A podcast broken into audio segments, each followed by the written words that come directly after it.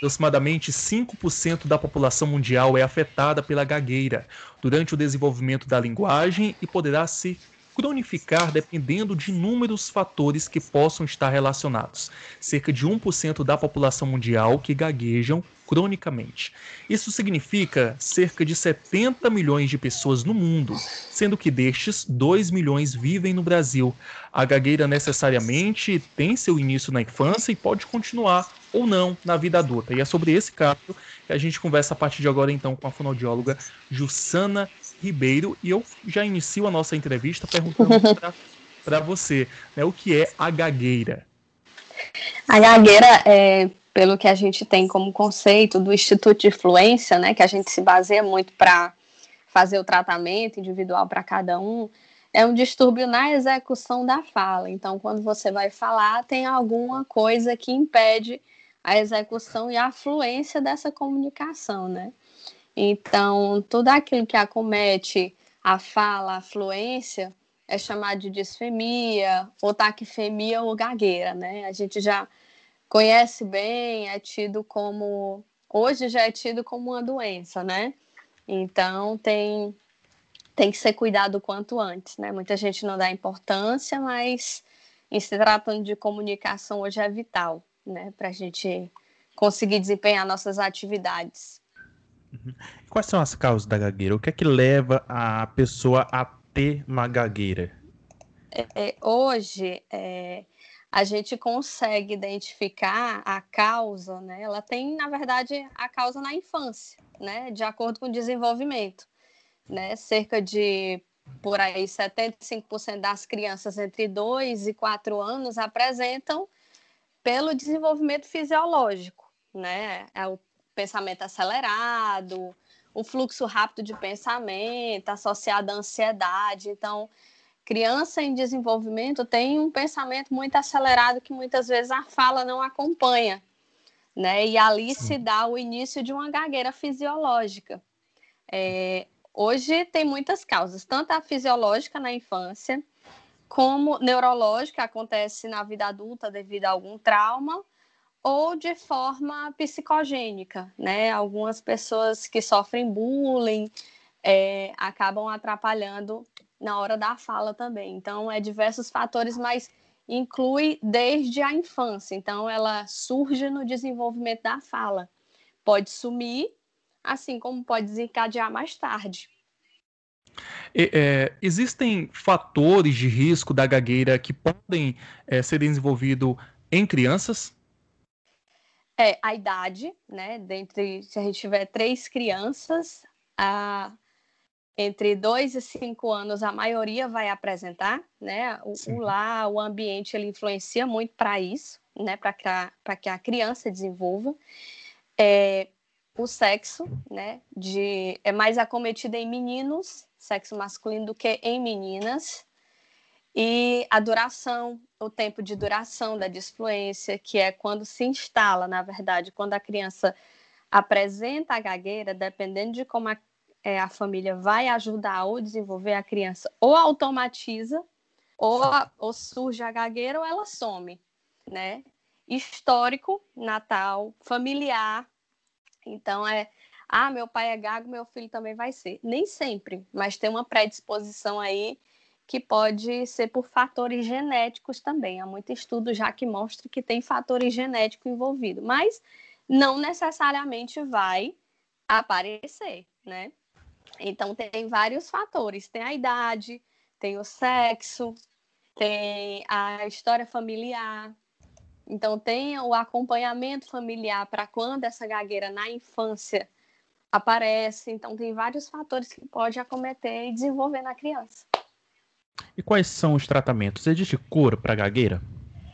Existe sim. É, se identificado é, a gagueira levando a um profissional fonoaudiólogo e ele identificar a duração, ritmo, tipo de gagueira, na verdade ela tem cura, né? Vão conseguir falar normal, dependendo do tratamento, né? De especialista, de acordo também com a receptividade da família também. Então, é muito importante a família estar tá inserida nesse tratamento né? Não só o fonoaudiólogo que entende a fase de desenvolvimento da criança, mas também a família, na hora que percebe as manifestações, é, quando levado em tempo hábil, já consegue fazer esse tratamento e possivelmente essa cura, né? Muitos vão apresentar depois também. Sim. Quem foi gago quando criança é, desenvolve na vida adulta, então tem que ficar sempre atento ao aparecimento de novo desse distúrbio e procurar um especialista. Certo. Quais são os, fat é, os fatores emocionais é, para gravar a gagueira? Sim, sim, assim, porque hoje a gente necessita de uma comunicação efetiva e muitas vezes é, essa comunicação depende da pessoa que está ouvindo. Então, muitas vezes o nervosismo, o bullying, a apresentação em público, elas fazem com que a gagueira surja. Na verdade, até a gente, quando vai falar muitas vezes em público, a gente dá uma interrupçãozinha na fala por insegurança. Sim. Então, nem sempre isso é uma gagueira, mas quando isso se automatiza, virando uma rotina, é, a timidez, a repressão, tudo isso acumulada pode juntar e desencadear uma, uma gagueira. Olha só, tem uma pergunta aqui. Ah, é verdade ou mentira que Gago, quando canta, ele não gagueja? Na verdade, é verdade, né? É verdade. A questão, é, a questão do canto e a gagueira é assim. É porque quando a gente vai falar, eu dou eu, sempre quando aparece isso no consultório, ah, mas quando ele canta, ele não gagueja. É, o processo de canto é diferente do processo de fala. Porque quando a gente vai falar, a gente normalmente pensa para desenvolver aquela frase que a gente vai falar. E durante o canto, não. O canto, ele é reproduzido. Então, é normalmente uma letra que a gente já conhece, já sabe o que, que vai falar, né?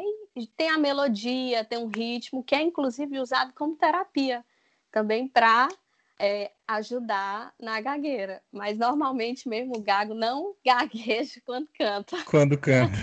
Mas no caso, a, a, você tocou nesse, nesse ponto aí da, da música, que tem um. Sim. Que já é basicamente preparada ali, né, para seguir numa sequência. No caso, leitura, pode ajudar uma pessoa que é gaga? Porque eu coloco agora aqui nem só as pessoas que são gagas, né? Mas nós mesmos, Sim. às vezes nós, pessoas que não, não temos gagueira, a gente às vezes fala uma palavra, né? afinal, né? Por exemplo, isso. isso. Mas no caso eu trago essa pergunta: a leitura ela pode ajudar para uma pessoa que sofre com gagueira? Excelente. Tanto leitura como treino de respiração, né? Visto que a fala está intimamente ligada ao nosso ritmo respiratório. Então, quando é uma pessoa que tem atividades que levam vida ativa, apressado, nível de estresse, tudo isso aí desencadeia na fala. Então, a respiração associada a uma leitura mais pausada, mais articulada, ela ajuda muito no desenvolvimento na, na fluência, na oratória, né? No caso, você perguntou que a, a gente mesmo sofre com isso. Então, na oratória, isso é muito importante também, para quem desenvolve trabalho de comunicação, como vocês. Certo. Eu tenho uma pergunta. Quais são os tipos de tratamentos que são realizados com essas pessoas que têm gagueira? É, o tratamento é, do transtorno de fluência, que a gente chama, é, ele, na verdade, ele é individualizado, ele não é um tratamento X, receita de bolo. Então, vai depender da idade, vai depender do sexo, vai depender, normalmente, até das metas, né? Tem gente que não fala bem, como você disse, trava em algumas palavras que quer desenvolver oratória. E nem sempre é uma gagueira, mas é um distúrbio de fluência. Então, o tratamento é inicia com o fonoaudiólogo e dependendo do tipo de gagueira, a gente encaminha para outros profissionais, como psicólogo, como neuro, é, e principalmente o psicólogo para dar a segurança de fala, para é um aliado muito importante que a gente usa como profissional para poder fazer esse tratamento da gagueira. É o psicólogo e o fonoaudiólogo, é quem entende de fluência e a questão da, da timidez, a questão da desenvoltura para desenvolver a fala. Uhum. Uh, mercado de trabalho. Vamos entrar agora aqui num outro ponto. Uh, pessoas que são que sofrem de gagueira, elas podem ter dificuldade no mercado de trabalho? é, ainda a gente ainda encontra muito problema com relação a isso, né? Alguns alguns processos trabalhistas, a, o próprio Instituto de Fluência já tentou normalmente entrar com ação referente ao trabalho, né, de pessoas que têm a gagueira grave e têm tido isso como doença e não conseguem um emprego por conta disso. Então, as pessoas que precisam se comunicar para poder desempenhar uma tarefa como, vamos lá, locutores como vocês, apresentadores, quem trabalha em telemarketing, call center, trabalho direto com o público, sempre vão encontrar essa dificuldade de emprego por conta da comunicação com o ouvinte, que fica falha, na verdade. E o ouvinte muitas vezes não tem paciência ou não vai entender que aquilo ali é um problema que já vem acompanhando. Então, acontece esse problema na, com relação ao emprego, né? Então, uhum. é por isso que é pedido que peçam a ajuda de um profissional para poder é, conseguir desempenhar as tarefas. Daí também até que surge a questão do bullying, né? Como você tratou, Isso. você tocou a, agora há pouco, né? Na sua fala, você falou que tem a questão do bullying. Tem pessoas que sofrem de gagueira e tem bullying, né? Porque a gente não sabe né, que a pessoa ela é gaga. Então a gente acha que, enfim, né, já vai parte logo pro preconceito. Verdade. Tem as, as brincadeiras que muitas vezes não são saudáveis, que fazem com que a pessoa fique mais reprimida, se afaste da sociedade. Então, já desencadeia um outro problema que não é somente o problema da gagueira. Então, o isolamento social, muitas vezes a depressão. Então, tem um, um abraça muita situação quando se trata de gagueira relacionada à, à pessoa em si, ao desenvolvimento de atividades, a conseguir trabalho. Então, é, é muito mais além do que só a fala, né? tem uma atividade aí, tem uma, uma vida aí que precisa ser ajudada para desempenhar. Né? Então a gente vê piadas, vê tudo aí com relação à a gagueira, quando na verdade tem que entender para procurar ajudar. Ajudar, né, forma. de alguma forma. Exatamente. Isso. Porque se, se continuar com esse tipo de bullying, vai atrapalhar ainda mais no processo da pessoa, né? Com certeza. É, Agora eu tenho outra pergunta, é, falando sobre hipnoterapia. Ela pode ajudar no tratamento dessas pessoas que têm gagueira?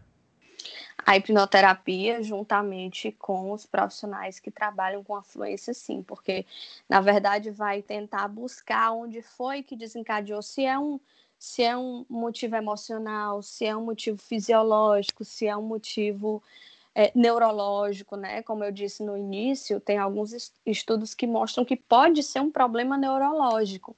Então, essa hipnoterapia pode usar, ver de onde desencadeou, se foi na infância, se foi na juventude. Então, a gente tem um leque de auxílio para tentar fazer o tratamento dessa gagueira de forma adequada. Idosos podem se curar da gagueira? Podem sim, com tratamento adequada, eu acredito que desde a criança até o idoso, todas as pessoas que se é, comprometerem com a terapia para poder desencadear a fala normalmente conseguem sim, tanto da criança até o idoso. É, eu, tenho, eu tenho outra pergunta. É, a gagueira ela pode ser considerada uma deficiência na fala e as pessoas que têm gagueira, elas é, é considerada pessoas PDC? Ainda a gente não conseguiu, ainda o Instituto de Fluência de Fala não conseguiu ainda inserir é, a gagueira como portador de deficiência física, ou de, é, de deficiência, porque é, o que tem no decreto, na verdade, são quatro tipos de, de deficiência, que é auditiva, visual e mental.